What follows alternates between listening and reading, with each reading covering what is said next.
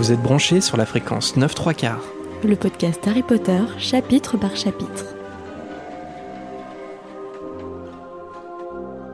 Bonjour à tous et bienvenue dans ce nouvel épisode de fréquence 9 3 quarts. Je suis Marina. Et je suis Jérémy. Nouvelle semaine, nouveau chapitre d'Harry Potter. On poursuit notre relecture de la Chambre des Secrets au moment où un nouveau mystère va véritablement commencer à Poudlard.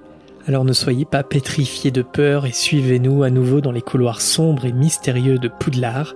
Et le bon côté, c'est que ça peut changer des quatre murs de votre chez vous dans lequel vous êtes sûrement confiné. On espère d'ailleurs que tout se passe bien pour vous et vos proches, et que vous n'insultez pas encore votre entourage de sang de bourbe. Si ça peut aider, on vous propose un confinement dans l'univers d'Harry Potter avec notre lecture, mais aussi en échangeant avec vous. C'est pourquoi il y aura comme d'habitude une volière en fin d'émission. Et si vous êtes intéressé pour partager un moment avec nous en direct, n'hésitez pas à nous rejoindre sur notre groupe Facebook entre les émissions. On en est à notre deuxième apéro Potterhead du samedi soir et d'ailleurs, si vous êtes toujours intéressé, on peut garder ce rythme jusqu'à la fin du confinement et en tout cas, pour nous, ça serait avec plaisir. Tout à fait. Et pour le moment, place au chapitre en évitant les limaces et les voix désincarnées. Harry Potter et la Chambre des Secrets. Chapitre 7 Sang de bourbe et drôle de voix. Les jours suivants ressemblaient à une énorme partie de cache-cache pour Harry, entre éviter euh, Lockhart et euh, éviter euh, Colin Crivet. Malheureusement, Colin semblait avoir un atout de taille. Il semblait connaître l'emploi du temps de Harry par cœur. Pour couronner le tout, Edwige est apparemment une petite chouette rancunière, car elle n'a toujours pas oublié le désastreux atterrissage en voiture volante dans la cour du château. Et on la comprend. Et ce n'était pas mieux du côté de Ron. Sa baguette, qui a été coupée en deux sous le choc de l'accident de la Ford Anglia, n'en faisait qu'à sa tête. Et c'est le pauvre professeur Flitwick qui en a fait les frais ce vendredi matin, où la baguette de Ron, s'échappant des mains de celui-ci, est allée frapper pile entre les deux yeux de Flitwick, et comme ça ne suffisait pas, au niveau de l'impact, un gros furoncle verdâtre palpitant est apparu. C'est donc évidemment avec plaisir que le trio accueillit le week-end avec au programme ce samedi matin une petite visite à Hagrid. La petite euh, visite des familles. Mais ce matin, Harry est brusquement réveillé à une heure beaucoup trop matinale pour un samedi. Le coupable de ce violent réveil, c'est Olivier Dubois, qui, je le rappelle, est le capitaine de l'équipe de Quidditch. Et Olivier, il est impatient de présenter son nouveau programme d'entraînement. Ils vont être les premiers à s'entraîner, donc rendez-vous dans un quart d'heure sur le terrain. Une fois habillé, Harry griffonne un mot à Ron pour lui dire où il allait. Alors qu'il s'apprête à quitter la salle commune, le petit Colin Crivet dévale les escaliers pour le rejoindre. Il a entendu le nom d'Harry et justement il veut lui montrer quelque chose. Il a fait développer la photo prise avec Lockhart. En regardant la photo, Harry est quand même heureux de voir que son double photographique bataille pour ne pas rentrer dans le cadre malgré la lutte acharnée du double de Lockhart. Ça doit être bizarre quand même de voir soi-même en photo mais on est animé. Ouais. Parce que Harry se découvre là dans l'état d'esprit dans lequel il était, Mhm. mais c'est quand même une surprise pour lui de se voir comme ça, enfin parce que il a, je sais pas comment dire, mais il a pas fait ça en vrai, et pourtant il se voit le faire parce que c'est l'état d'esprit dans lequel il était quand la photo a été prise, une espèce de d'inconscient photographique comme ça, et je sais pas si j'aimerais vraiment me Il y a voir un en photo. double photographique qui peut se balader un peu partout euh, dans Ouais. les photos. C'est quand même assez étrange. Ouais, c'est un peu, euh, je sais pas si j'aimerais me voir, j'aimerais voir les autres parce que ouais, animé c'est toujours mieux quoi. Mais se voir soi hein, et comment on, comment on est, ah, ça, ça va être trop bizarre. Et je vois pas trop l'intérêt en fait des photos animées. C'est des vidéos. Ouais, c'est ça, c'est des petites vidéos, des sortes de petits gifs. Même pas parce que des gifs c'est répétitif. Alors que là ils ont encore un gif, je comprendrais, mais là c'est vraiment, euh, c'est pas une autre vie, mais ils sont quand même doués de. Bah par exemple, Harry n'a pas euh, n'a pas fait le geste que le double fait, mais pourtant il le fait quand même. Tu vois ce que je veux dire? Ouais, voilà, c'est c'est- en fait c'est pas tellement de la vidéo, c'est de la vidéo dans dans les faits, mais dans la pratique, la vidéo euh, moldue, euh, c'est c'est en fait on capte euh, quelque chose qui s'est passé, alors que la photo sorcière c'est pas vraiment ça, c'est ça capte pas ce qui s'est passé, c'est ça ça capte un fragment et ça l'interprète par la magie quelque part. Et c'est ça qu'en fait j'ai- j'aimerais pas trop voir comment la magie interprète mon état d'esprit. ça va faire bizarre. Après avoir refusé catégoriquement de dédicacer la photo, Harry se glisse dans le passage pour sortir de la salle commune. Mais il en faut plus pour décourager le petit Colin Crivet. Il n'a jamais vu de match de Quidditch et il n'est même jamais monté sur un balai. Et en plus, Harry, c'est le plus jeune joueur depuis un siècle. Et en plus, Harry, il a le meilleur balai. Mais euh, malgré le fait qu'il veut voir un match de Quidditch, il ne connaît même pas les règles du jeu. À l'intention de Colin, mais aussi des lecteurs, c'est l'occasion pour Harry de rappeler les règles du sport préféré des sorciers. Je pense que dans ce chapitre, on n'a pas besoin de, les rappeler parce que vous êtes des Potterheads euh, assidus et vous connaissez par cœur les règles du jeu. Mais c'est assez malin de la part de J.K. d'utiliser ce personnage pour faire ce rappel. Durant tout le chemin qui conduit au terrain de Quidditch, la soif de curiosité de Colin est seulement interrompue par le fait d'aller chercher une place dans les tribunes. Toute l'équipe est déjà au complet dans les vestiaires. La plupart à demi éveillés. Seul Dubois est totalement réveillé et prêt à dévoiler son nouveau programme d'entraînement. Rien que le premier schéma nécessite au moins 20 minutes d'explication. Il veut vraiment gagner la Coupe de Quidditch cette année, et pour ça ils doivent se préparer plus que jamais. Et douloureusement, il rappelle que la dernière victoire leur est passée sous le nez euh, malgré des circonstances euh, indépendantes de leur volonté. Pour rappel, l'équipe avait été privée de leur rattrapeur qui était évanoui à l'infirmerie. Mais la question c'est, Harry avait été sûrement remplacé, donc par un attrapeur moins bon, mais qui? Bah, Justement, on a vérifié là de dans le premier livre à la fin et en fait euh, sauf erreur de notre part c'est pas précisé parce que il y a juste Ron qui dit à Harry à l'infirmerie qu'il a raté le, dernier match contre Serre d'Aigle. Et forcément, ils ont, ils ont été battus, mais je pense quand même qu'ils avaient forcément un attrapeur, sinon euh, ça sert à rien de jouer le match. Ils ont forcément des remplaçants, et ça, ils en, ils en parlent jamais, euh, mm, des mm. remplaçants dans les matchs du Quidditch. En tout cas, euh, pas cette fois-là, sauf erreur de notre part. Dites-le nous. Parce qu'il y a forcément des remplaçants dans les, dans les équipes de Quidditch, parce qu'on a quand même des cognards, des balles assez, assez puissantes et qui peuvent blesser. Ouais, ouais. Ça doit être monnaie courante, les blessés durant les matchs qui doivent être remplacés. J'ai un souvenir dans Le Prince de Sang Mêlé où, où Ginny remplace Harry euh, au poste d'attrapeur. J'ai un souvenir que Dean Thomas devient poursuiveur aussi. Enfin, c'est le capitaine qui du coup va voir d'autres joueurs. Généralement, c'est les joueurs qui vont pas passer le, le cap euh, des sélections, mais euh, celui-là qui a été le, enfin par exemple le deuxième meilleur gardien, tu vois. Mm. Et bah pareil, Ron se fait remplacer par exemple. Donc donc je pense que c'est, je pense que ça marche comme ça. C'est le capitaine qui choisit. La présentation du programme d'entraînement par Olivier Dubois a duré si longtemps que le soleil s'était levé et Ron et Hermione ont eu le temps de rejoindre Harry au terrain. Harry enfourche son balai. Une fois dans les airs, il retrouve la merveilleuse sensation qu'il ressent à chaque fois qu'il vole. Mais un drôle de bruit se fait entendre dans les tribunes. C'est le déclencheur de l'appareil photo de Colin qui fait écho dans le stade. Embarrassé ou tout simplement énervé, Harry prétend ne pas connaître Colin devant Fred quand ce dernier l'appelle depuis les gradins. Je me demande d'où vient euh, vient ce ressentiment envers euh, Colin euh, de Harry en fait. Est-ce qu'il est simplement énervé parce qu'il est collant ou il est embarrassé qu'un première année le suive comme ça Je sais pas. C'est un peu des deux, je pense. Déjà, Harry, il aime pas être le centre de l'attention. C'est un truc qu'il a jamais aimé. Non, c'est vrai. Honnêtement, il aime pas ça en fait. Il aime pas qu'on parle de lui tout le temps. Et... Il n'aime pas qu'on parle de lui, mais dans l'ordre du phénix, on voit que quand il ne s'agit pas de lui, il a du mal aussi à avaler la pilule. Oui. Ouais, ouais, mais je pense qu'il aime pas être le centre de l'attention de Poudlard. Et on peut le comprendre, tu vois, que tout effet geste soit épié et que toute l'école soit au courant dès que t'as fait le moindre geste. Ça doit être assez agaçant parce que tu t'appelles Harry Potter, tu vois. Mm. Et je pense que Colin, c'est, un peu le paparazzi, donc euh, tu vois, quand t'assumes pas complètement ta célébrité, je pense que les paparazzi, t'en veux pas, quoi. ouais, je pense qu'il est, il collant et il aime pas les gens collants. Le bruit interpelle Dubois, qui, parano, soupçonne Colin d'être un espion pour l'équipe de Serpentard. Georges lui répond que les Serpentards n'ont pas besoin d'espions, parce qu'ils sont là en personne. L'équipe de Gryffondor rejoint à terre l'équipe des Serpentards. Dubois a réservé le terrain entièrement pour eux ce matin, Flint a un mot écrit par Rogue qui leur donne l'autorisation de s'entraîner pour former leur nouvel attrapeur. Et ce nouvel attrapeur n'est nul autre que Drago Malfoy. Avec dégoût, Fred demande c'est bien lui le fils de Lucius Malfoy. Flint s'empare avec joie de cette mention à Lucius, car celui-ci a fait don à toute l'équipe de Nimbus 2001. Flint interrompt le, le silence des Gryffondors en constatant, je cite, Oh, regardez, le terrain est envahi et cet envahissement n'était que Ron et Hermione qui viennent voir ce qui se passe sur le terrain.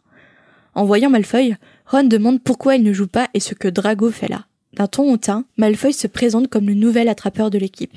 Et s'il ne joue pas, c'est parce que tout le monde est en train d'admirer leur nouveau ballet, ce qui laisse Ron bouche bée. Drago suggère de donner les brodures 5 de Fred et George à une tombola. Peut-être qu'un musée serait intéressé. Et cette blague de mauvais goût fait apparemment rire les serpentards. Mais notre chère Hermione ne se laisse pas démonter en disant qu'au moins aucun joueur de Gryffondor n'a payé pour être dans l'équipe. Ils le sont grâce à leur talent. Et là, le petit Malfoy, euh, il est piqué au vif euh, par la répartie de Hermione. Malfoy euh, réplique quelque chose que Harry ne comprend pas, mais au vu de la réaction immédiate qu'il provoque, il comprend qu'il a dit quelque chose de terrible. Il a dit Personne n'a demandé ton avis, espèce de sang de bourbe. Ron a le réflexe d'empoigner sa baguette magique pour faire payer à Malfoy ses propos. Une détonation retentit dans tout le stade, et de la lumière verte jaillit du mauvais côté de la baguette en direction de Ron, ce qui a pour effet de le projeter en arrière. Hermione se précipite alors vers Ron en hurlant. En ouvrant la bouche pour parler, Ron se met alors à vomir des limaces. Les serpentards explosent de rire, et Drago lui finit carrément à quatre pattes en tapant du poing sur le sol. Harry propose d'emmener Ron chez Hagrid parce que c'est plus près que l'infirmerie. Hermione valide le plan, et ils prennent tous les deux le pauvre Ron qui continue de vomir des limaces. Colin s'approche d'eux, et fasciné par l'étrange maladie de Ron, il demande à Harry si c'est possible de le tenir pour prendre une photo. Alors justement, pour, euh, on a parlé un petit peu de Colin tout à l'heure, mais euh, je sais pas si, si tu l'as remarqué ou si tu t'en souviens, mais Colin Crivet il disparaît dans les films, et en fait il a été remplacé par un personnage imaginaire qui s'appelle Nigel à partir de la coupe de feu. Et euh, tu vois qui est Nigel ou pas? Hmm, plus trop, non. Il fait partie de l'armée de l'armée de Dumbledore. C'est un brun, non? Il est tout petit. Enfin, c'est le petit. Il, il, il, remplace Colin Crivet en fait. Et enfin, il remplace Colin Crivet et son frère aussi. Ils ont, je sais pas pourquoi, ils ont décidé que d'évacuer Colin et d'évacuer son frère, de créer un personnage qui euh, sera un peu un mélange des deux, qui s'appellerait Nigel et qui est un personnage imaginaire, hein, parce que parce qu'il n'est pas dans les livres. Et puis euh, surtout, bah moi, Colin, c'est un personnage que j'aime bien dans les livres, et puis parce qu'il est, il est pas, euh, il est assez secondaire, mais il est toujours plus ou moins là. Mhm. Et puis il va mourir hein, dans à Poudlard. Hein. Il va mourir pendant la bataille de Poudlard, et donc, je trouve ça pas dommage. pour rejoindre la bataille en plus. Mm, mm. Je trouve ça dommage d'avoir sacrifié un personnage qui, euh, dans le livre, se sacrifie justement pour euh, pour la cause. Harry se débarrasse de Colin et, euh, avec l'aide d'Hermione, il conduit Ron jusqu'à la cabane d'Hagrid. Arrivé devant, la porte s'ouvre. Mais ce n'est pas Hagrid qui apparaît, mais à nouveau... Gilderoy Lockhart. Harry, euh, qui n'a pas du tout envie de faire affaire à lui, il force les autres à se cacher rapidement dans un buisson. Ils entendent Lockhart donner des conseils à Hagrid et lui dire qu'il lui enverra un de ses livres dédicacés pour l'aider, avant qu'il s'éloigne en direction du château. Harry, Ron et Hermione s'approchent ensuite pour frapper à la porte. En ouvrant, Hagrid a l'air de mauvaise humeur, mais lorsqu'il aperçoit les trois enfants, son visage s'éclaire. Il leur explique qu'il pensait que c'était le professeur Lockhart qui revenait. Ils entrent dans la cabane et Hagrid pose une bassine devant Ron en lui disant qu'il vaut mieux que les limaces sortent. Hermione confirme que le mieux à faire c'est attendre que ça passe. Pendant qu'Hagrid fait du thé, Harry lui demande ce que Lockhart faisait chez lui. D'un air grognon, euh, Hagrid répond qu'il venait lui donner des conseils sur comment faire sortir des farfadets d'un puits. Il est de mauvaise humeur parce que Lockhart n'a pas arrêté de parler de ses exploits et Hagrid n'en croit pas un seul mot. Je reviens aux limaces. Mhm. Est-ce que le sort a fait apparaître une quantité de limaces dans l'estomac de Ron et elles ressortent? Ou est-ce que le sort fait intervenir euh, par intermittence des limaces qui ressortent jusqu'à ce que le sort s'évanouisse? Je me suis vraiment demandé comment ça marchait. J'espère pour Ron que les limaces apparaissent au fur et à mesure et qu'elles ne sont pas toutes dans son estomac euh, dès le départ. D'ailleurs, ça me rappelle, euh, pour le film, euh, Rupert Grint disait que en fait les limaces c'était des c'était des friandises et je crois qu'elles avaient un goût de citron, je sais plus. Enfin, c'était très très bon et donc du coup, il a pas, il, a plutôt bien aimé jouer de cette scène parce que les limaces étaient bonnes. Harry il est surpris par euh, ce que dit Hagrid parce que toute l'année dernière, justement, Hagrid il a passé son temps à défendre les professeurs de Poudlard. Mais là, il semble vraiment n'avoir aucune sympathie pour Lockhart. D'une petite voix, euh, Hermione lui dit qu'il est un peu injuste et que Dumbledore visiblement a pensé qu'il était le meilleur pour le poste de professeur de défense contre les forces du mal. Hagrid précise à Hermione que non, il n'était pas le meilleur, en fait il était le seul Lockhart. Du fait de la rumeur comme quoi le poste de professeur de défense contre les forces du mal est maudit donc personne n'a très envie de, postuler en vérité. Puis en changeant de sujet, Hagrid demande ce qui arrivait à Ron pour qu'il vomisse des limaces. C'est important quand même comme euh, petit détail. Donc ça répond aux questions que les gens se posent souvent, enfin à la question que les gens se posent souvent, c'est pourquoi Dumbledore a choisi Lockhart? Peut-être parce que réellement c'était le seul, et qu'il a préféré choisir un incompétent que de laisser le poste vacant. Qui peut être une solution discutable, hein, mais, euh, mais ça explique peut-être pourquoi Lockhart a été choisi. Ouais, et puis on cite souvent une raison, euh, on va dire un peu secondaire aussi, c'était que finalement ça permettait de montrer aux yeux du monde que Lockhart était une supercherie parce que il serait incapable de toute façon d'inculquer un savoir qu'il n'a pas acquis. Au détriment d'une année scolaire. Euh, voilà, au détriment de toute une année scolaire. Par contre, ça c'est le revers de la médaille. Après, ouais, il est le seul, mais bon, euh, il trouve bien Rémus Lupin l'année l'année d'après, donc. Est-ce que Rémus Lupin, qu'est-ce qui a fait que Rémus Lupin euh, pouvait pas euh, pour la chambre des secrets. Enfin, finalement, il a toujours trouvé. Pareil à la Storm ce qu'il lui a demandé. On ne sait pas. Hmm. Harry répond que Malfoy euh, a traité Hermione de quelque chose et qu'apparemment c'était très grave car tout le monde était furieux. Ron acquiesce entre deux limaces et il précise que Malfoy l'a traité de sang de bourbe. Hagrid est stupéfait et Hermione avoue qu'elle ne sait pas non plus ce que ça veut dire. Alors non sans difficulté, euh, Ron explique euh, que c'est une des pires euh, insultes dans le monde des sorciers et que ça vise les nez moldus. C'est une injure utilisée chez les familles qui se proclament comme sang pur. Dans les films, je sais pas pourquoi ils ont choisi Hermione pour expliquer la signification de sang de bourbe au lieu de, Ron. Ah, parce que Hermione, elle a toujours pu lire l'information dans un livre et donc ils se sont dit, Hermione le sait déjà. Pourquoi modifier? Mmh. Ouais. Toi, à la base, c'était Ron, pourquoi modifier ça? Moi, j'aime bien l'émotion de, Hermione dans la scène du film, parce que euh, on voit qu'elle a les larmes aux yeux, que ça la touche vraiment.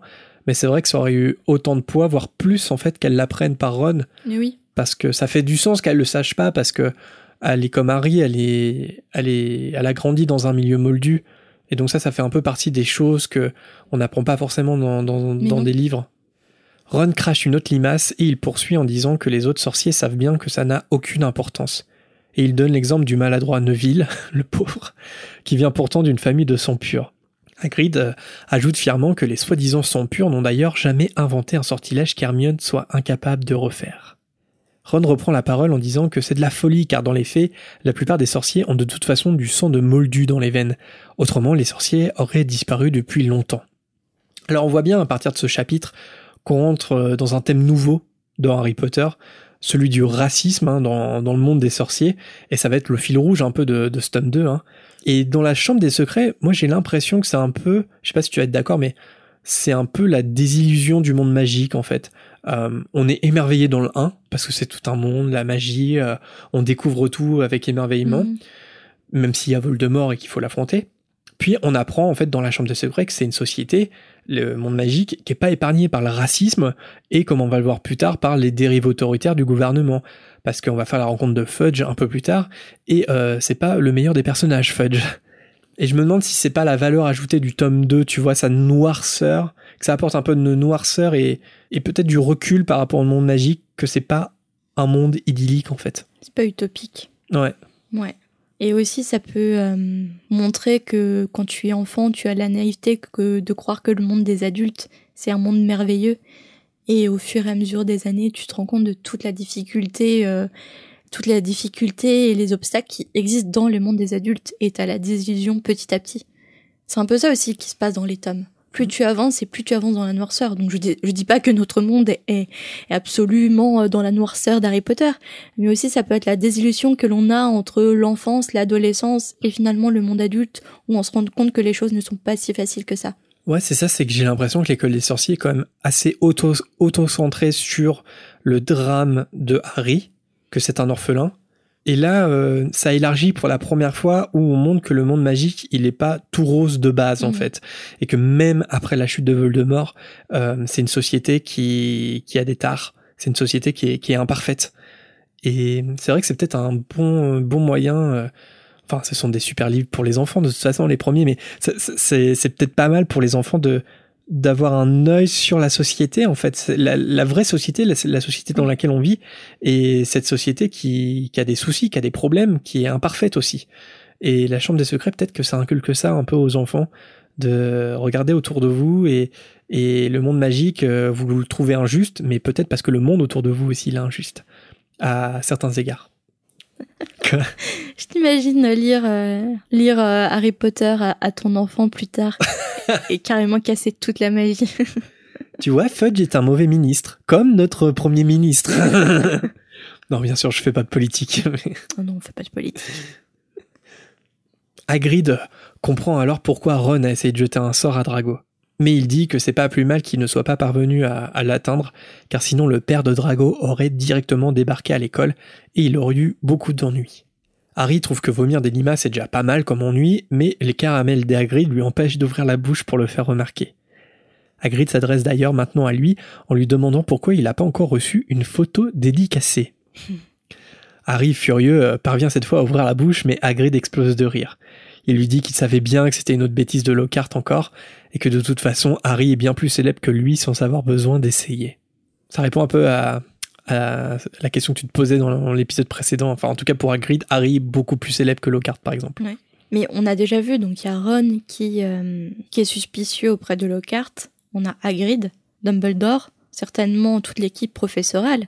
donc je pense que c'est peut-être que Lockhart c'est une personne où pas mal de gens sont suspicieux sur, euh, sur son véritable succès en fait. Ouais, t'as l'impression que personne se fait avoir. C'est Enfin, ça. Et pourtant, apparemment, de ce qui est dit, c'est que c'est une célébrité quand même et ils vendent pas mal de livres. Ouais. Après, je pense que quand t'es prof à Poudlard, t'as peut-être un peu plus de recul, t'as peut-être, euh, tu vois, je pense que t'es plus compétent comme sorcier euh, que le, le sorcier Peut-être moyen. qu'il il a une petite célébrité, mais sur la ménagère, les jeunes filles, et voilà, parce que c'est un beau gosse, et, euh, et, et ça fait vendre. C'est très réducteur, hein, ce que je dis, mais, euh, mais selon, selon la description qui est donnée de son succès, ça, ça peut faire penser à ce genre de succès. Mais c'est exactement ce que se dit euh, Harry d'ailleurs. Parce qu'il est surpris qu'Hagrid prenne pas la défense de Lockhart, donc ça veut tout dire, c'est-à-dire que même si Hagrid, il pense que c'est une supercherie, c'est que vraiment, c'en est une, quoi, parce que Mm. Hagrid, de base, quand t'es prof, tu dois le respect à un prof, et là, euh, clairement, il n'en a pas, quoi, pour lui. Harry, euh, il fait remarquer que ça n'a pas dû plaire à Lockhart euh, que Hagrid lui dise tout ça, ce que Hagrid confirme, surtout quand il lui a dit à Lockhart qu'il n'avait jamais lu aucun de ses livres. Puis Hagrid invite Harry et Hermione à voir ce qu'il fait pousser dans son potager pendant que Ron continue de vomir ses limaces. Hagrid est fier de leur montrer dans son potager des citrouilles géantes. Il leur explique que c'est pour Halloween. Harry lui demande ce qu'il utilise comme engrais et Hagrid répond discrètement qu'il leur donne un petit peu d'aide. Le regard d'Harry se pose alors sur le parapluie rose d'Hagrid posé un peu plus loin. Je crois que la question est revenue dans un, je sais pas si c'était dans un live ou sur le groupe Facebook, mais à ton avis, comment le parapluie d'Hagrid il fonctionne vraiment? Est-ce que sa baguette elle est réparée à l'intérieur? Je sais pas, dans mon imagination, la baguette, elle était pas réparée, c'était simplement tous les morceaux qui, euh, qui étaient regroupés dans le parapluie et ça fonctionnait. Mais je pense pas que ça soit possible. Bah, Je sais pas, j'ai tendance à penser ça aussi parce que je vois pas non plus euh, Dumbledore réparer la baguette Mm. et je vois pas qui d'autre que Dumbledore avec la baguette de Suro qui peut faire ça. Après, c'est bizarre qu'une baguette euh, cassée marche comme ça, tu vois. Après, peut-être que les bouts sont rassemblés, mais que ça permet pas à Grid de faire euh, tous les sortilèges. Ça, ça lui permet de faire des sortilèges simples, Les plus simples. ouais, basiques on va dire, mais basiques, simples. mais sinon, euh, tout ce qui est magie un peu complexe, euh, bon déjà, une, il l'a jamais appris, euh, il n'aurait pas les compétences magiques pour les faire, mais peut-être que son parapluie lui permet pas de toute façon. Hmm. Dites-nous si vous avez des, une théorie, voire une information euh, vérifiée sur le parapluie. En tout cas, maintenant, on peut l'acheter. C'est un objet de collection chez, chez Noble Collection. Et on l'a vu en boutique, il me semble, Ouais. à Elias Frog, Et notamment. il est quand même, euh, malgré que ça soit un parapluie et une baguette cassée, euh, le parapluie est vendu dans un étui à baguette. Ouais, c'est un gros étui, du coup. ouais, complètement. Après, euh, bon, ça reste un parapluie rose. Ouais. Spoiler. Comme, comme le sac d'Hermione, je suis pas hyper fan. Le sac d'Hermione? Ouais. Ouais, c'est un sac, quoi. Ouais, Bah, ça fait partie de ces, ces objets dérivés qui, en fait, euh, ont une utilité à la base. Un parapluie rose, c'est un parapluie rose, quoi. Mm. Après, si on veut l'officiel, bah, maintenant, c'est possible. Et ça rappelle aussi à Harry que Hagrid avait été renvoyé alors qu'il était élève en troisième année, justement. Mais il n'a jamais pu savoir pourquoi. Mhm. Hermione soupçonne un, sortilège de gavage pour les citrouilles, et elle trouve le résultat très bien. Et Hagrid est amusé parce que Ginny s'est dit la même chose quand elle est venue hier.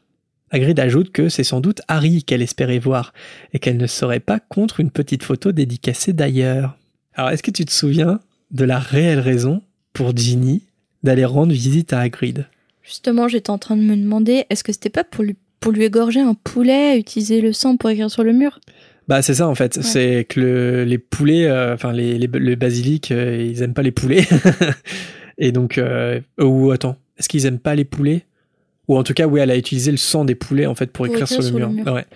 Euh, alors, est-ce qu'il y a un lien avec le basilic? Bah écoute, on va le découvrir un petit peu plus tard. Je sais pas si parce qu'on sait que les araignées, d'accord, mais est-ce que les poulets Attends, que, les, que le basilic n'aime pas les poulets. Mais je crois qu'il y a un truc comme ça. ah hein. bon? Ah ouais. Je crois que les poulets, euh, ils sont. C'est pas bon pour le basilic. Il me semble. hein. Ok. Alors attendez, on vérifie.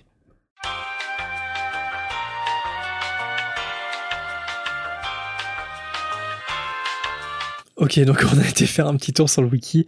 Et en fait, si le basilic, il a, il a quasiment aucun ennemi naturel, nous dit le wiki, sinon le coq, dont le chant lui est fatal. Ah, Donc euh, voilà, c'est c'est son seul ennemi en fait, c'est le coq, coq. n'est pas un poulet. Donc non, on a dit poulet, c'est le coq. Donc en fait, elle égorge le ou les coqs, je sais pas. Elle utilise le sang pour écrire sur les murs, ça il me semble que c'est exact. Et elle le fait aussi pour protéger le basilic. en fait. Hmm. Mhm, Ceci explique cela. Bon, en entendant la blague d'Hagrid sur la photo dédicacée et Ginny, Ron, euh, il se met à rire en, en vomissant des limaces. Mais là, je me suis dit, ça va moins le faire rire dans quelques années, Ron, avec son côté euh, surprotecteur. Harry, Ron et Hermione se rendent bientôt au château pour y déjeuner. À peine arrivés dans le hall, que McGonagall s'approche d'eux d'un air sévère en annonçant à Harry et Ron que leur retenue aura lieu ce soir. Ron va devoir astiquer l'argenterie dans la salle des trophées avec Rusard sans utiliser la magie. Quant à Harry, il devra aider le professeur Lockhart à répondre aux courriers de ses fans. Harry, désespéré, demande si c'est pas possible de faire la même punition que Ron. McGonagall réplique qu'il en est hors de question et que le professeur Lockhart tient absolument à ce que Harry fasse sa punition avec lui. Harry et Ron déjeunent d'un air maussade. Hermione, quant à elle, est plutôt satisfaite, mais les garçons trouvent qu'ils ont chacun euh, la pire punition et chacun d'ailleurs serait ravi d'inverser leur retenue. Le soir même, à 8 heures, Harry se rend donc jusqu'au bureau de Lockhart. Ce dernier l'accueille chaleureusement en l'appelant le petit chenapin. Partout sur les murs sont encadrées des photos de Lockhart et une pile se trouve également sur le bureau. Lockhart propose à Harry d'écrire l'adresse sur les enveloppes. Le temps passe très lentement pour Harry qui écoute d'une demi-oreille les paroles de Lockhart en entendant parfois des phrases du genre Est-ce que tu vas vraiment me faire parler comme Lockhart à chaque fois? J'ai surligné pour que tu le fasses. La renommée est une amie bien peu fidèle, Harry. Ou alors La célébrité ne peut donner que ce qu'elle a. Ne l'oublie jamais. C'est pas si bon en plus là. Si, pas vraiment deux que sur une phrase de Lockhart. Les auditeurs jugeront. Le temps passe et les chandelles diminuent peu à peu. Harry a l'impression euh, d'être dans le bureau de Lockhart depuis des heures, quand soudainement, il entend une voix qui lui glace le sang et qui dit Viens, viens à moi, que je te déchire, que je t'égorge, que je te tue. ASMR. ASMR.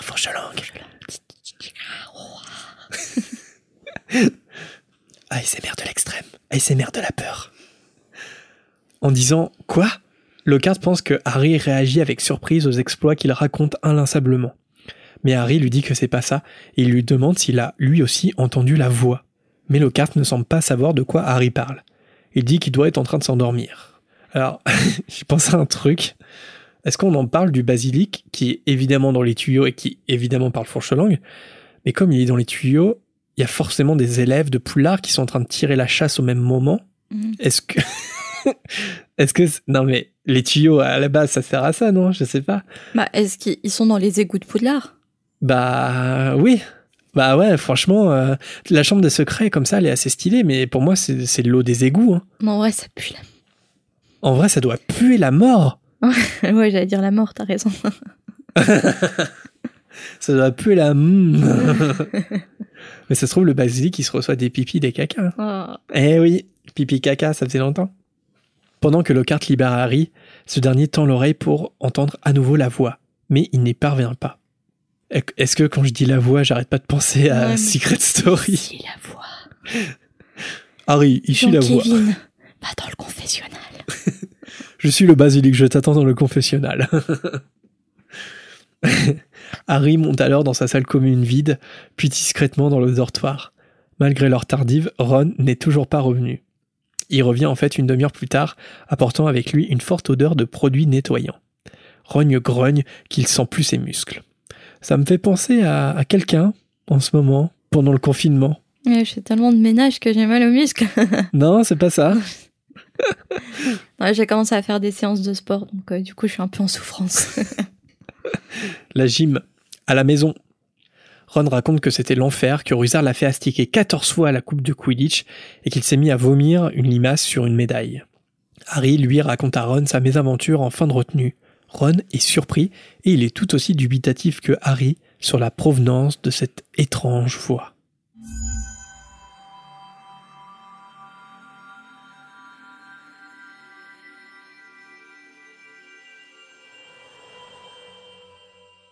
Merci Jérémy pour ce résumé de chapitre de la Chambre des Secrets. Tu attends quelque chose? Non, non, j'attends plus rien de ta part depuis très longtemps. Merci Marina également. Et on passe à ma partie préférée. Renomme le chapitre. Oh, Il faut vraiment qu'on crée un, un jingle Ouais. officiel. Alors, Jérémy, quel est ton titre de chapitre? Je, crois qu'on. en fait, euh, tu m'as demandé tout à l'heure, je t'ai dit que Mhm. c'était un peu nul. Effectivement, c'est un peu nul. Mais j'ai un peu peur qu'on ait eu la même idée. Pourquoi? Ou alors tu vas me détester parce que tu y as pas pensé, mais je sais pas. Harry Potter et la Chambre des Secrets, chapitre 7. Harry capte un phénomène de voix électronique de classe A. Ah non, j'y ai même pas pensé. Mais non, j'y ai même pas pensé parce que euh, là, je vais faire encore de l'improvisation parce que j'ai pas de titre de chapitre. ah oui Parce qu'au départ, j'avais eu une idée pour tout vous dire par rapport au fertiligène, marque de, de désherbant, mais en fait, c'était pas un produit anti-limace. Et donc, du coup, là, je me retrouve avec aucune idée pour ce chapitre. Oh, oh, oh, oh, oh. Donc, du coup, moi, j'ai le droit à un joker. ok, Joker. Donc moi, j'aurai le droit un jour. Oui. Ok, ça marche. Et ah oui, alors pour ceux qui sauraient pas vraiment de- la référence de mon titre quand même, parce qu'on dit ça comme si c'est... parce que avec Marina, on aime bien tout ce qui est euh, émission euh, paranormale, et notamment euh, une émission américaine qui s'appelle Ghost Adventures. Et voilà, et donc euh, et on, a- on, a- on appelle quand ils, quand ils enregistrent avec des enregistreurs numériques des fantômes, on appelle ça des phénomènes de voix électronique PVE ou EVP en anglais. Voilà. Alors, généralement, c'est. Oh mon dieu, il était il a dit qu'il était mort dans la cuisine. Alors que ça fait. C'est ça. Alors, Marina, est-ce que tu as par contre un personnage préféré dans ce chapitre? Oui. Alors moi, j'ai choisi Hermione parce que sa répartie, elle est, elle est juste magnifique. En une seule réplique, elle a plié totalement le game et elle a fait euh, rabattre son caquet à ce petit euh, Drago Malfoy. Ouais, Et puis il y, a- il y a que la vérité qui blesse, quoi. Ouais, c'est ça. Donc là, elle le prouve bien. Ah non, j'ai pas choisi Hermione, mais c'était pas loin. Mais euh, non, j'ai choisi Hagrid parce que j'aime bien son petit côté filou quand il demande à Harry euh, pourquoi il a pas de photo dédicacée ou quand il mentionne le fait que Ginny aimerait bien en Mm. avoir. J'aime bien, j'aime bien quand il se moque un peu d'eux. que- voilà, euh, et quand il joue un peu avec les hormones euh, adolescents, quoi. Et voilà, donc Hagrid. Et je crois que c'est le temps de passer à la volière.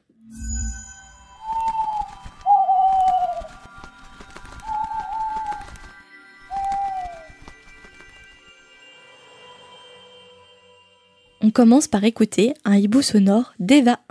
Salut la fréquence, Euh, je me posais une question. Dans Harry Potter 1, comment Harry, euh, sur sa liste de fournitures, il y a écrit que les élèves peuvent venir accompagnés d'une chouette, d'un chat ou d'un crapaud, s'ils le souhaitent. Mais il n'y a pas précisé d'un rat.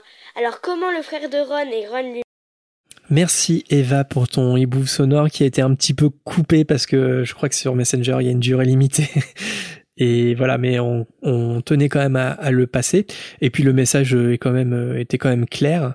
Et donc pourquoi euh, pourquoi Ron euh, il a un rat? En tout, en tout cas est-ce qu'il a le droit d'apporter un rat à Poudlard euh, bah, je sais pas toi ton avis Marina, mais en fait moi j'ai l'impression quand même que la lettre de Poudlard c'est pas c'est plus une indication qu'autre chose en fait.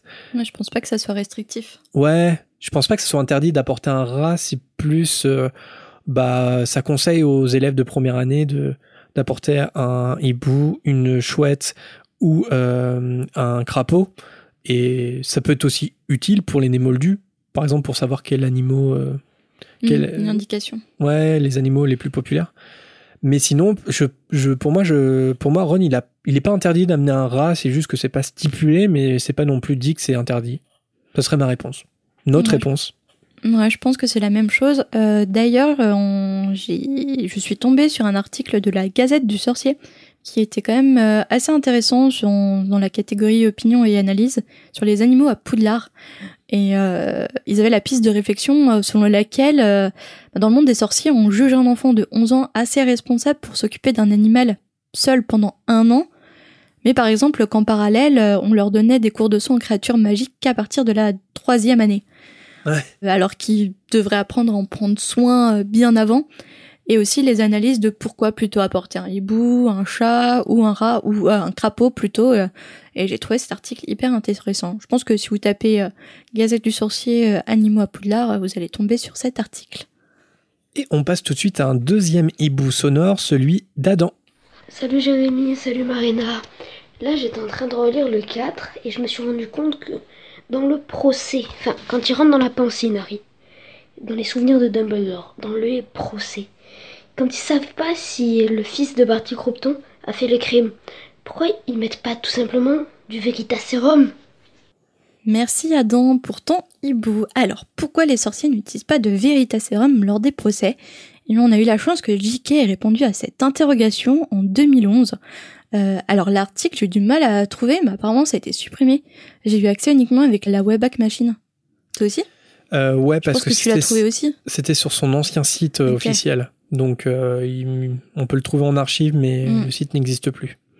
Et justement, il y a un lecteur qui lui demandait pourquoi le Veritaserum n'avait pas été utilisé dans les procès, et notamment pour le procès de Sirius Black. En fait, JK, elle a répondu que hum, le Veritaserum, c'était pas une potion qui était infaillible. Un sorcier, il peut se sceller la gorge ou produire des fausses déclarations, ou encore euh, transformer euh, la potion en un breuvage inoffensif, ou encore utiliser l'occlumencie pour en contrer les effets. Donc elle dit qu'à partir du moment où certains restent incapables de s'en protéger, l'utilisation de, la potion Veritaserum serait injuste, discriminatoire et peu probant en fait euh, dans les procès. Ouais, ouais, elle disait aussi que, en fait, par exemple, même si lors d'un procès, on mettait du Veritaserum à quelqu'un et qu'il avouait qu'il n'avait pas commis le crime, pour Barty Croupton, euh, à l'époque, ça aurait pas, ça aurait pas eu de poids en fait euh, Mm. pour le procès. Donc, euh, en fait, c'est pas utilisé parce que ouais, c'est, c'est pas infaillible, tout simplement. Et puis, euh, bah, le meilleur moyen en fait d'utiliser le Veritaserum, c'est de le faire en cachette. C'est de le faire quand l'autre sorcier ne le sait pas, et c'est de le faire sur des sorciers vulnérables aussi. Alors que dans les procès, en plus, c'est attendu. Ouais, complètement. Donc, euh, donc c'est pour ça qu'il n'y a pas de Veritaserum, et je dois dire que cette explication est assez satisfaisante de la part de J.K. Rowling. Place au hibou d'Elsa, qui se demande pourquoi dans le sixième tome, Dumbledore transplane sur la place du village de Slughorn au lieu qu'en début de rue. Je comprends que ce n'est pas très poli de transplaner sur le seuil de la porte, mais je trouve ça étrange de la part de Dumbledore. Et pour répondre vite fait à la légende des profs absents, dans notre école, on a un tableau d'affichage qui dit quel prof est absent, quand, et ce qu'on fait quand c'est le cas. J'espère que vous pouvez répondre à ma question. Continuez comme ça, c'est super d'entendre des gens débattre sur Harry Potter. Moi, j'avoue que j'ai pas de, j'ai pas de réponse à, à la question d'Elsa. Est-ce que tu as une explication? Ouais, euh, je pense qu'il transplane assez loin pour pas se faire repérer par Slughorn.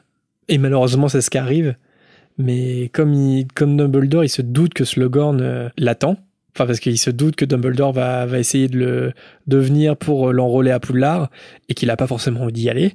Et ben, euh, je pense que Dumbledore, il transplane très loin pour euh, essayer de prendre Slughorn un peu euh, sur le fait, quoi. C'est-à-dire euh, que finalement, Ah, que Slughorn n'ait pas le temps de voir Dumbledore arriver. C'est pour ça qu'il transplane assez loin. Parce qu'il doit y avoir des capteurs, tu vois, autour d'une maison pour euh, si tu transplanes. Mais justement, il a pris le temps du coup de se camoufler, alors qu'arriver directement sur le seuil de la porte, ouvrir la porte, euh, là c'est vraiment le prendre de court. Bah, la question, c'est de savoir est-ce que Slughorn, il, il, il- il a su dès que Dumbledore a transplané? Ça, je sais pas. Ouais. Ouais. Oui, ça veut dire qu'il a quand même mis, euh, mis des, des capteurs euh, assez loin de sa maison, quoi. Mais euh, je sais pas, je pense que je, je pense que la stratégie de Dumbledore, même si elle fonctionne pas, c'est celle-là en fait. C'est pas de transplaner devant la maison pour être sûr que euh, Slughorn ne va pas disparaître ou même transplaner tout simplement, tu vois. Hmm. Mais oui, c'est un petit peu curieux, c'est vrai. Et oui, et juste pour finir avec ce message, j'ai j'ai appris que le nom du village où se trouve euh, Slughorn, c'est une il y a un petit clin d'œil autour de ça parce que dans le livre, le village s'appelle Budley Baberton, et en fait, ça, ça fait référence à un quartier d'Édimbourg qui s'appelle Baberton. Et Édimbourg, c'est la ville de J.K. Rowling. Voilà, petite, euh, petit élément Fun de fact. wiki. Allez, on passe tout de suite à un autre hibou, celui de Caroline. Une question me chiffonne à chaque relecture et peut-être que vous pourrez m'éclaircir sur ce point. Au début du tome 5, Harry voit pour la première fois les sombrales qui tirent les diligences lors de l'arrivée à Poudlard. Il apprend lors du cours de Hagrid qu'il a contrairement à d'autres la capacité de les voir car il a déjà vu la mort, ce qui est également le cas de Luna Lovegood. J'ai du mal à comprendre pourquoi Harry ne les voyait pas dès le début puisqu'il a assisté à la mort de ses parents quand il était bébé. On pourrait supposer qu'il était trop jeune pour s'en souvenir. Harry commence donc à les voir au début du tome 5 après avoir assisté à la mort de Cédric Diggory à la fin du tome 4. Ce qui me chiffonne est qu'à la fin du tome 4, les élèves quittent Poudlard en diligence. Il est écrit lorsque Ron demande un autographe à Victor Crumb. Crumb, surpris mais flatté, signa à Ron un morceau de parchemin tandis que les diligences sans chevaux cahotaient dans l'allée en direction du château. Ce passage n'est pas spécifiquement décrit à travers les yeux de Harry, mais la logique voudrait qu'il soit déjà en capacité de les voir euh, à cet instant, et il est donc impossible de comprendre sa stupéfaction en début de tome 5. Voilà, j'ai hâte d'avoir votre avis sur la question. Alors, je sais pas si on en a déjà parlé dans la fréquence, mais en tout cas, c'est pas tellement un avis qu'on va avoir parce qu'encore une fois, JK a répondu à cette Mm, question. mm. Alors ouais, en effet, JK, elle a répondu à cette question dans une interview en 2003. Et en fait, elle a indiqué que non seulement euh, pour voir les sombrales, il fallait être témoin de la mort, mais aussi avoir assimilé le choc émotionnel de celle-ci, donc en ayant fait en quelque sorte le deuil. Donc on peut déduire que déjà d'une, quand Harry assiste à la mort de ses parents en étant bébé, euh, il n'aurait pas eu vraiment conscience d'en être le témoin. Voilà. Et pour la mort de Cédric, à la fin du quatrième tome, euh, il n'aurait pas vu les sombrales puisqu'il n'aurait pas encore assimilé la mort de Cédric. Il était encore sous le choc en fait. Ça serait les explications. Après, euh, ce qu'on peut se dire, c'est est-ce que c'est une excuse inventée après coup par JK ou est-ce que c'est une rustine ou est-ce que c'est c'est une information qu'elle avait dès le départ euh Alors j'ai vu une information, mais j'ai pas réussi à trouver la source de l'article. J'ai cliqué sur le lien et ça m'a emmené nulle part, donc euh, j'ai lu que dans une interview euh, qui était menée avec euh, Stephen Fry au Robert Hall, en fait, elle indiquait euh, justement les, les fans restaient un peu euh, dubitatifs face à une explication.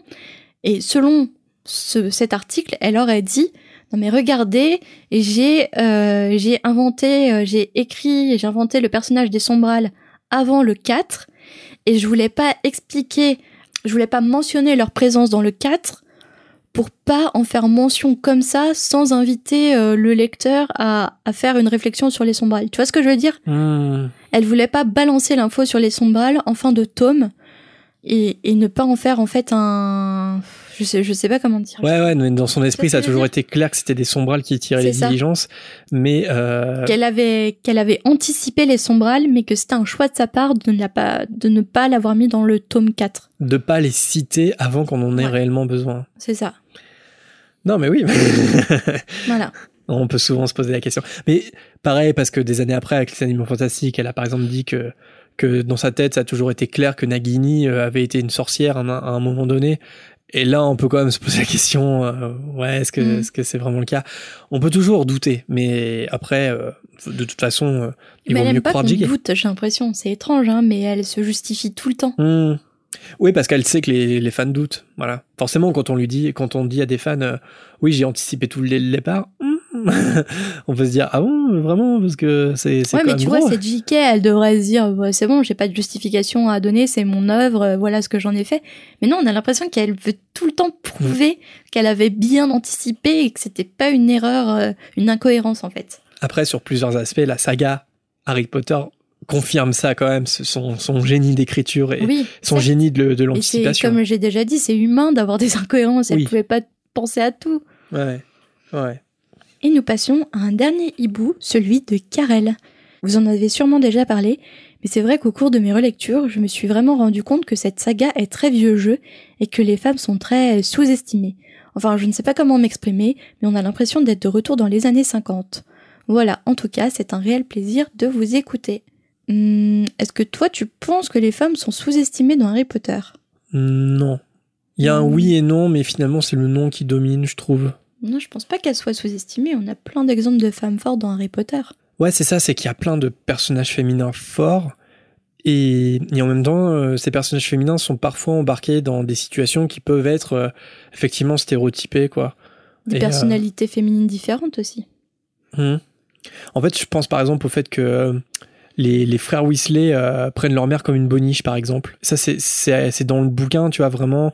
Oui, mais tu vois, par exemple, les, les stéréotypes, ils existent aussi. Enfin, certains stéréotypes existent parce que justement, ils existent. Ah bah oui, oui, bien sûr, il y a toujours une part de nombre vérité. d'ados, nombre d'ados prennent leur maman pour euh, leur femme de ménage. Ouais. Je pense que c'est, oui, c'est un problème de rapport homme-femme à la base ou de femme à femme que la femme euh, euh, doit faire plus de tâches ménagères que que l'homme dans les stéréotypes. Mais c'est un fait. Les ados généralement, ils prennent leur maman euh, pour la femme de ménage, pour la cuisinière, pour euh, pour la laverie ambulante. euh. Tu vois, il y a, il y a des faits aussi qui Mm. existent, qui devraient ne pas exister, mais qui le sont. Et je trouve qu'un des exemples euh, types de, de ça, c'est, euh, je trouve, la relation entre Ron et Ginny. Parce que il y a des moments qui sont très problématiques, notamment dans le moment où Ron va surprotéger sa sœur parce qu'il pense qu'il a son mot à dire sur tous les petits copains qu'elle voit et que en tant que grand frère, il a le droit de dire celui, celui-là tu le fréquentes pas, celui-là tu le fréquentes pas. C'est problématique parce que ça pose vraiment la question de voilà d'une supériorité masculine par rapport à sa petite sœur euh, parce que sa petite sœur en gros lui il peut se maquer avec qui il veut parce qu'il arrête pas d'embrasser la vente brun de- devant tout le monde mais par contre si sa sœur le fait là tout de suite c'est une voilà donc c'est vraiment ce qu'il dit hein. donc euh, ça ça pose problème il y a vraiment ce, cette problématique de genre là qui Mais est-ce que c'est le reflet de la société qui existe toujours? Ouais. Et puis en même temps, c'est là, c'est là où je veux en venir, c'est que Ginny est un personnage fort. C'est qu'il y a cette, pro- il y a cette position problématique de Ron en tant que espèce de, de frère mal alpha, mais en même temps, Ginny, elle se laisse pas faire. Mais oui, il y a toujours une balance en fait. Voilà. Pour moi, il y a toujours une balance qui fait que finalement, ce qui domine, c'est pas les, les guéguerres stériles qui peuvent exister ou, ou les stéréotypes, c'est vraiment les personnages forts, enfin, la, la puissance de ces personnages.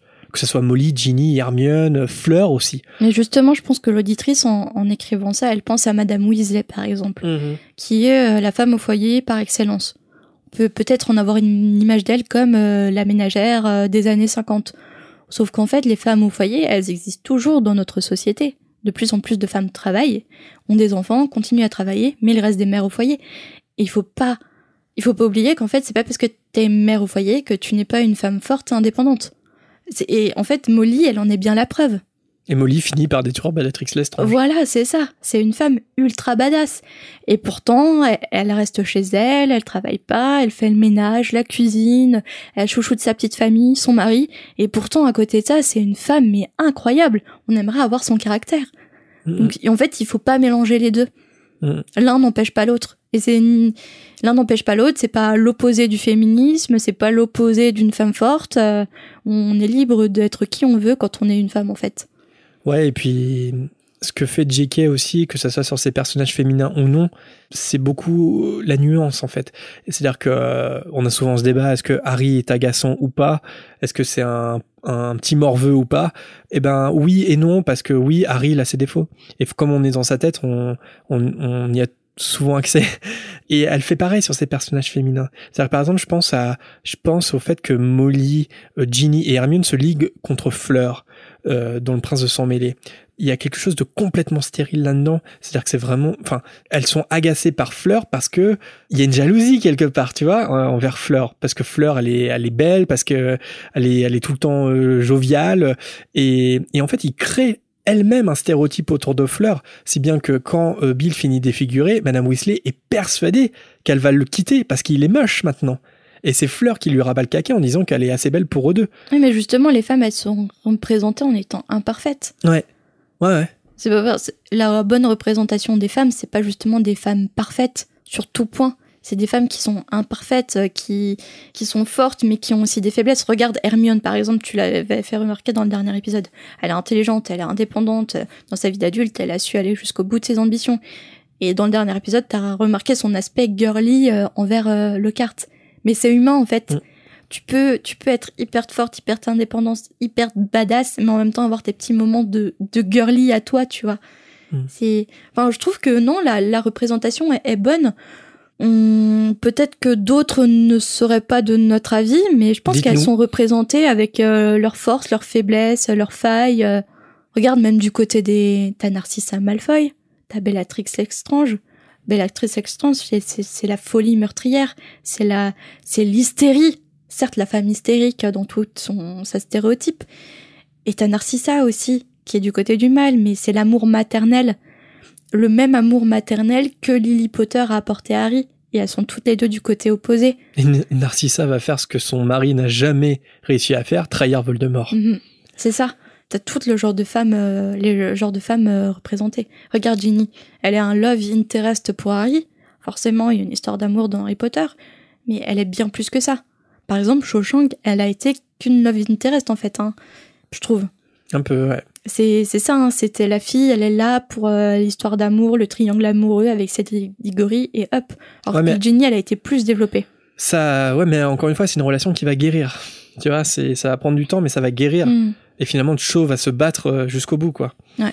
Donc, euh, donc non, c'est- enfin, ouais, c'est, c'est nuancé, on va dire, mais, mais juste, je reprendrai cet, cet exemple qu'on a, que j'ai déjà cité dans l'émission précédente, mais euh, le côté vieux jeu, moi, je le vois pas vraiment chez Madame Weasley qui serait une mère au foyer, mais je le vois chez les elfes de maison qui sont des esclaves dans les maisons des sorciers.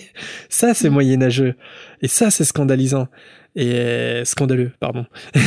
et c'est pour ça que je trouve qu'Hermione a raison de se scandaliser contre ça. À côté de ça, les personnages sont nuancés, évidemment. Elles sont pas parfaites. Euh, c'est pas des icônes féministes euh, toutes lisses et, et, et surpuissantes. Non, ce sont des êtres humains, mais des êtres humains euh, forts et qui parfois montrent la même, voire la- une plus grande force que, que les hommes. Mm. Le débat est ouvert. N'hésitez pas à nous dire s'il y a des éléments qui nous échappent ou si vous pensez euh, complètement différemment de, de nous. N'hésitez pas à nous le dire. Alors on a reçu pas mal de hiboux depuis la dernière fois et donc du coup on est désolé si on ne peut pas forcément tous vous citer, mais on le fera sûrement au prochain message ou dans l'épisode suivant. Et si vous voulez apparaître dans la volière, rien de plus simple, envoyez-nous un message privé sur nos réseaux ou par mail moldu à l'adresse en description. Quelques dédicaces pour ceux qui nous ont contactés depuis la dernière fois. D'abord à Sarah qui nous écoute sur sa télé malgré ses voisins bruyants. On sait ce que c'est. À, à Elcha Malo, à Marie qui a fait un super dessin de McGonagall et à Cécile qui nous écoute en faisant du sport. Merci aussi à Roxane qui s'est lancée dans le puzzle 3D du terrier et à Gigi le chat qui lit Harry Potter 5. Et oui, c'est possible. Comme chaque semaine, on cite également tous nos tipeurs du moment. Un gros merci à Lucie, Cécile, Cyanide, Mathilde, Calma Robot, Adrien, Louison, Mademoiselle Or, Jessica, ALDSL, Yon, Axel et Aurélien. Nous soutenir sur Tipeee, c'est euh, nous permettre de rembourser l'hébergement de nos podcasts et l'investissement euh, technique, mais c'est aussi euh, permettre qu'on développe l'émission en finançant des supports de com, du matériel et d'éventuels déplacements en convention. Donc si vous aimez ce qu'on fait et que vous souhaitez apporter votre contribution, il y a un seul porte loin, celui de notre Tipeee en description. Avant de vous quitter, n'oubliez pas les petites étoiles et un commentaire sur l'appli podcast si vous nous écoutez d'un iPhone par exemple, de nous suivre sur les réseaux moldus et puis de parler de notre émission autour de vous. Le bon vieux bouche à oreille, il a rien de mieux. Allez, on se retrouve la semaine prochaine pour le chapitre 8 de la Chambre des Secrets où l'on va participer à un certain anniversaire de mort. On a hâte de vous retrouver. À bientôt. Salut